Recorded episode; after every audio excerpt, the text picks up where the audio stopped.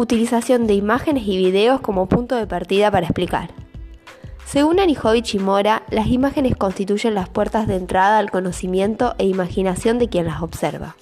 Además, producen una vinculación rápida y espontánea entre el observado y los aspectos de su mundo interno.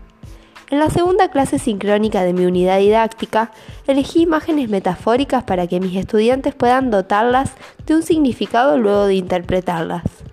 Las imágenes constituyen un lenguaje poderoso y ambiguo a la vez. En mi clase cumplirán la función de estimular, atraer la atención, provocar sensaciones en relación a la problemática de la desigualdad social y el rol docente que ello implica.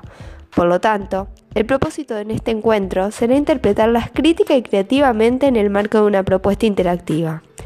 Es decir, las imágenes constituyen las partes de un todo que las engloba y adquiere sentido en cada parte que lo conforma.